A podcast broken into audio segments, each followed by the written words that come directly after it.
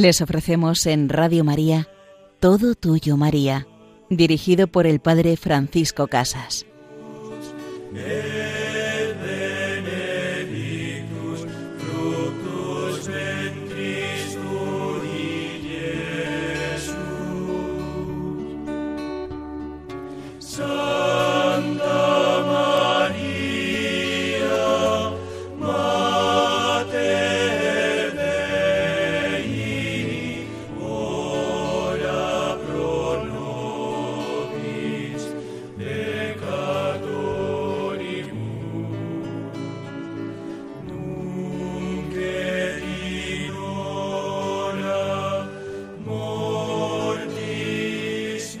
Querida Madre, ponnos siempre con tu Hijo Jesús, introdúcenos en su corazón abierto para que se incendie el nuestro con las llamas de su amor. En este programa vamos a seguir caminando en esa descripción y profundización de las letanías lauretanas. Nos encontramos con esta letanía vaso honorable. Vaso sabemos que hace siempre referencia a la persona, al continente que quiere acoger aquel que es vaso venerable, aquel que es un vaso espiritual, un hombre espiritual, pues hoy vamos a ver por qué invocamos a María como vaso honorable. En la segunda parte de nuestro programa vamos a comenzar a conocer, a profundizar, a profundizar, a vivir en amistad con una santa pues muy reciente, y a la vez una santa muy querida por el pueblo de Dios en España, principalmente en Sevilla, Santa Ángela de la Cruz. Iremos viendo su vida y cómo en pequeñas pinceladas descubriremos cómo vivía ella la presencia y la compañía de la Virgen María. Pues nuestra Madre es vaso honorable y así la invocamos. Es un vaso digno de honor. El honor es la expresión o testimonio exterior que se da a una persona por sus virtudes o por su dignidad, expresión o testimonio que se rinde con palabras o con hechos. Llamar a María vaso honorable equivale a testimoniar su dignidad y sus virtudes. Acerca de las virtudes, dignidad y excelencia de ella, se ha dicho suficientemente en otras de las letanías. Aquí, para honrar y glorificar a la excelsa Madre de Dios, consideraremos cuánto quiso honrarla el mismo Dios. Retrocediendo en el camino de los siglos y aún más allá de los días solemnes de la creación, detengámonos mentalmente en la eternidad. Dios, infinitamente feliz en sí mismo, ve presentes en el fulgor de su omnisciencia, en el conocimiento de todas las cosas reales y posibles, un atributo exclusivo de Dios, a todos los seres que tendrán vida por su poder creador. En su presencia está todo lo que experimentarán las criaturas que Él vivificará con su soplo inmortal. Los seres humanos que vivirán en un contraste de luces y sombras, las sombras de la culpa con las que se irán manchando y las luces de la gracia con las cuales su misericordia divina los irá revistiendo. Y en esta luz de liberación que el mismo Dios va a extender sobre la humanidad caída, resplandece ante sus divinos ojos el esplendor de todos los esplendores, la epopeya de la redención, y recibiendo luz y a su vez reflejándola como estrella de primera magnitud, una mujer, María, que será la Madre de Dios para darlo a la humanidad y redimirla del pecado. En estos esplendores de gracia y de belleza, ella es adoptada desde toda la eternidad por el Padre como hija escogida por el Espíritu Santo como esposa, elegida por el eterno y divino Hijo como madre, hija, esposa y madre respectivamente de las augustas personas de la Santísima Trinidad, que la harán digna por la inagotable generosidad de ellas.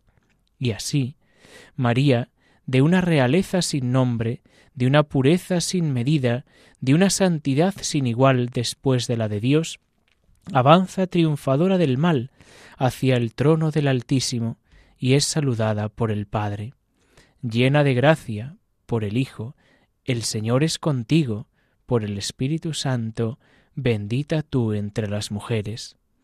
Así es saludada y bendecida por Dios Padre, por Dios Hijo, por Dios Espíritu Santo, por los ángeles, por los pecadores y también por todas las criaturas. Esta admirable elección y exaltación de María le abrió los tesoros inagotables de las gracias, de los dones y de los privilegios con los que Dios quiso ensalzarla y honrarla. La Inmaculada Concepción la purísima virginidad unida a la divina maternidad, la asunción en cuerpo y alma al cielo, la gloria triunfal que la coronó reina del cielo y de la tierra. Hay más todavía. Quiso Dios mismo el consentimiento de la Virgen María para cumplir el decreto o misterio establecido desde toda la eternidad y esperar que ella consintiera libremente y así depender de alguna manera de María, y habiéndose hecho hombre, quiso durante treinta años obedecerla y estarle sometido. No faltan quienes mostrando un falso celo de la gloria de Dios y de Jesucristo, censuran el honor que nosotros los católicos rendimos a la Madre amorosa. Pero por más que la honremos, no podemos honrarla tanto como a la Santísima Trinidad, y Jesucristo. Así que no erramos, puesto que seguimos el ejemplo del Dios mismo y las enseñanzas y decretos de la Santa Iglesia. El honor que se tributa a la Madre redunda ciertamente en el Hijo, en el honor de quien la hizo tan hermosa. Pues esto es lo que invocamos al mirar a María como vaso honorable, ver la obra de Dios, lo que ha hecho en ella y a qué somos también nosotros llamados.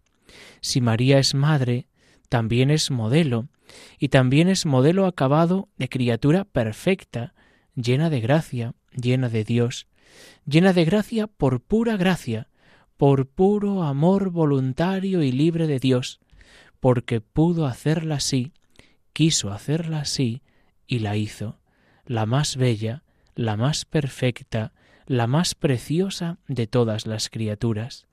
Por eso nosotros invocamos a María como la esposa del Padre, como la madre del Hijo, y así como hija de Dios Padre, como madre de Dios Hijo, y como esposa del Espíritu Santo, también nosotros deseamos entrar en esa filiación, en esa amistad, en esa familiaridad con el Dios Trinidad, pues que María que es vaso honorable, nos ayude también a nosotros a vivir y a descubrir que en Jesucristo también nosotros encontramos el camino y sólo en Él que nos da la vida para ir al Padre.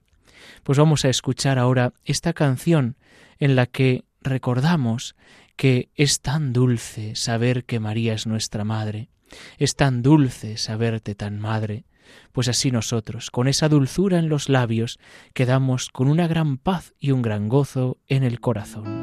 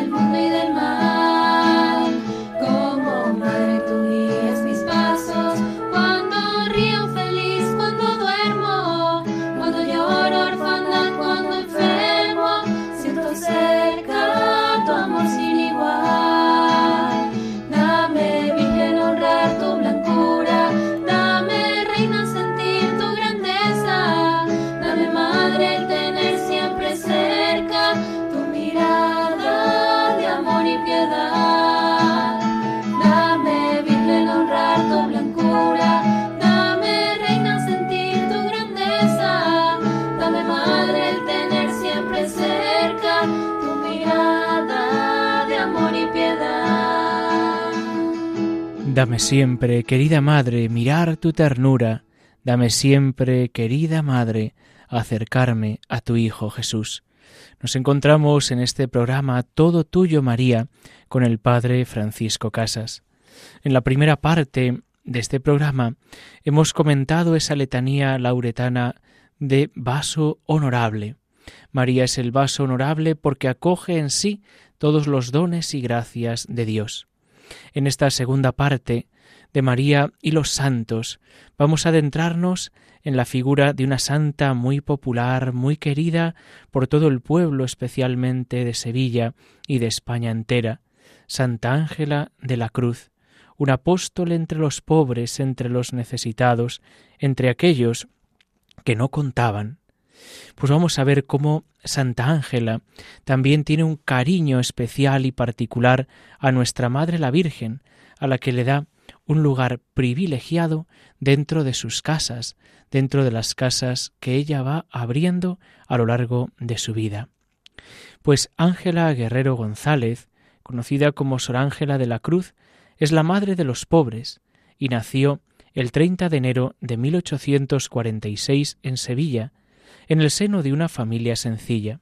Sus padres, Francisco y Josefa, tuvieron catorce hijos, pero sólo seis llegaron a mayores de edad a causa de la terrible mortalidad infantil que aún persistía durante todo el siglo XIX.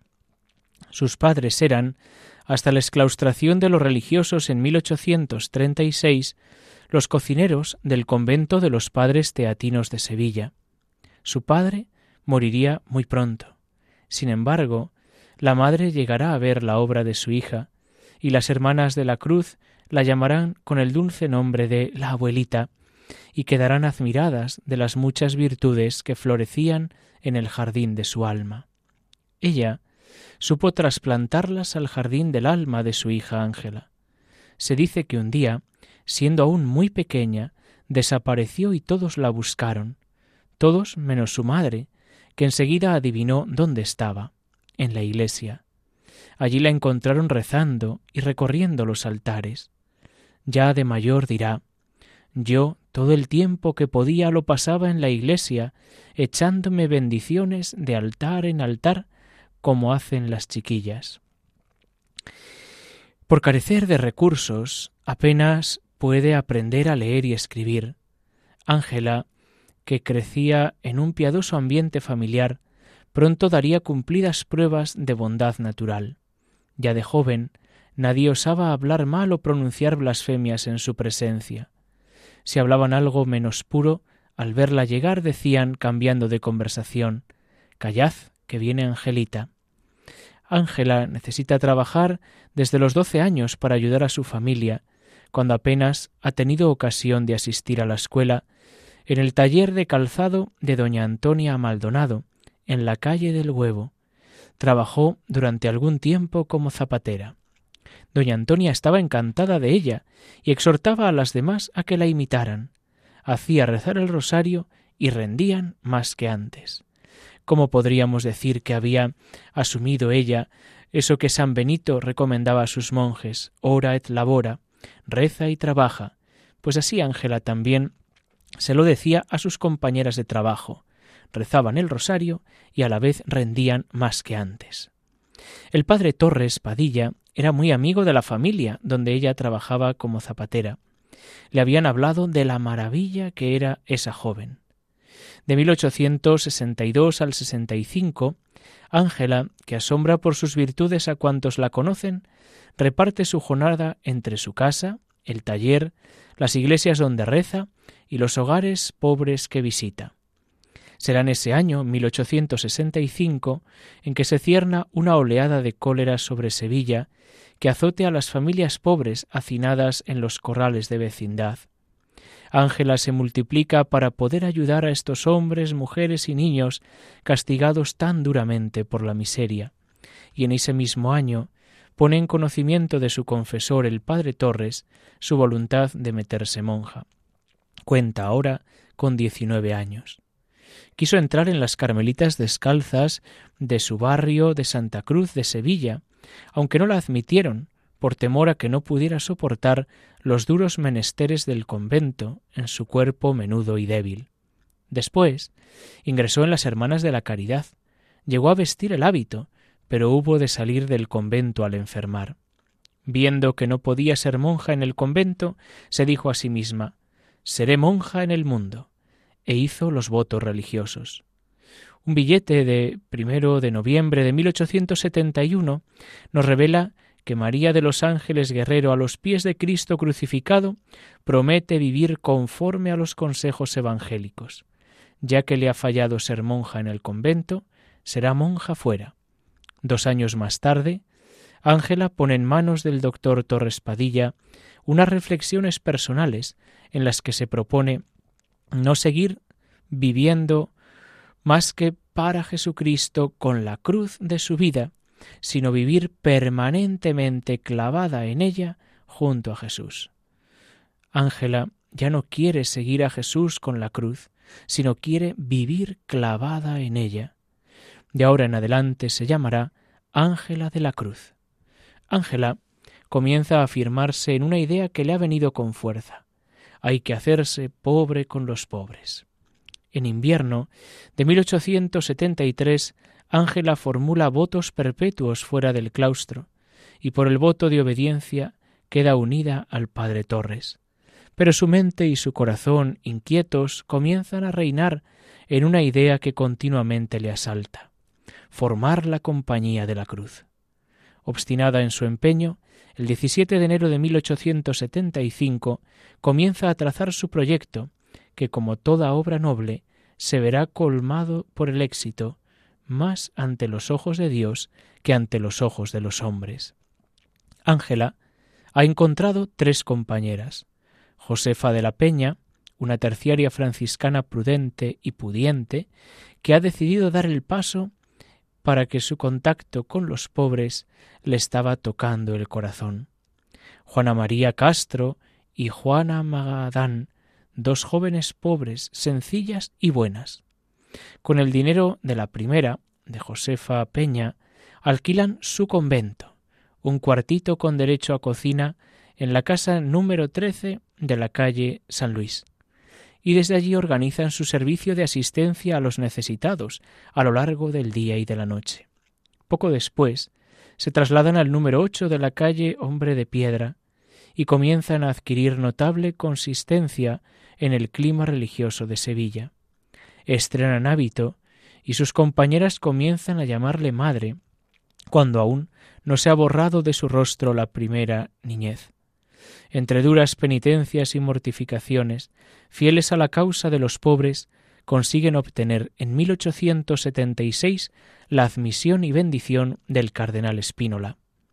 Todo el resto de su vida estaría marcado por el signo doliente de la cruz, pero también por la felicidad de quien se siente luz en el mundo, mostrando una razón para vivir. La compañía va a crecer, y con ella el agradecimiento del pueblo sevillano y de todos los rincones de Andalucía a donde llega el espíritu de Sor Ángela. Como afirma José María Javierre en su preciosa obra Madre de los Pobres, que yo sepa, es el único caso en el mundo existe una ciudad donde pronunciáis el nombre de una persona y todos los habitantes, todos sonríen. Era buena, era una santa. La siguen bastantes jóvenes y mayores que quieren imitar a Sor Ángela y seguir su mismo género de vida. Todos caben en sus casas. La austeridad será nota distintiva de sus casas. Roma dará la aprobación a su obra. Sor Ángela falleció el 2 de marzo de 1932 a consecuencia de un accidente cerebrovascular.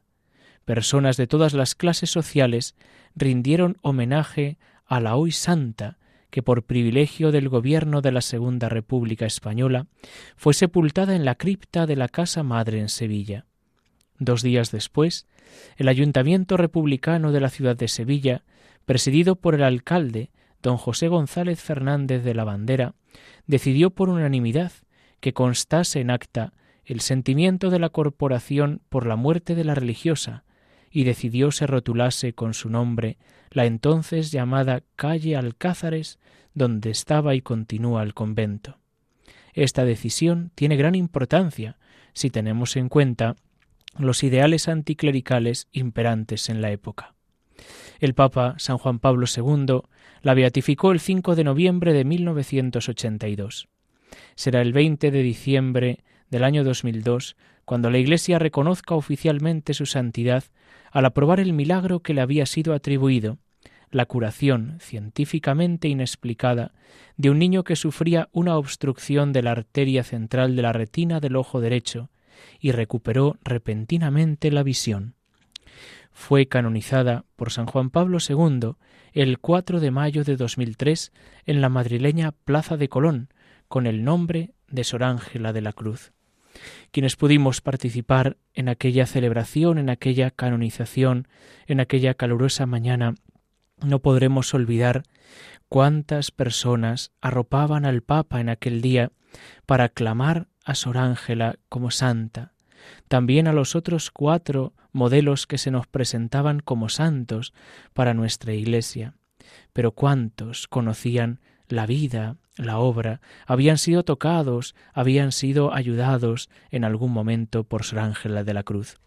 Pues vamos a terminar nuestro programa de hoy con una oración dirigida a Santa Ángela de la Cruz, pidiendo su intercesión, pidiendo su ayuda, para que nos dé un corazón atento a quien más lo necesita, un corazón atento siempre a los pobres. Dios de toda bondad, que iluminaste a Santa Ángela Virgen con la sabiduría de la cruz, para que reconociese a tu Hijo Jesucristo en los pobres y enfermos, y los sirviese con humilde como humilde esclava. Concédenos la gracia que te pedimos por su intercesión. Así también, inspira en nosotros el deseo de seguir su ejemplo, abrazando cada día nuestra propia cruz, en unión con Cristo crucificado y sirviendo a nuestros hermanos con amor. Te lo pedimos por Jesucristo nuestro Señor. Amén. Sor Ángela de la Cruz, intercede por nosotros. Y recibimos la bendición de Dios en este día, y la bendición de Dios Todopoderoso, Padre, Hijo y Espíritu Santo, desciendan sobre vosotros.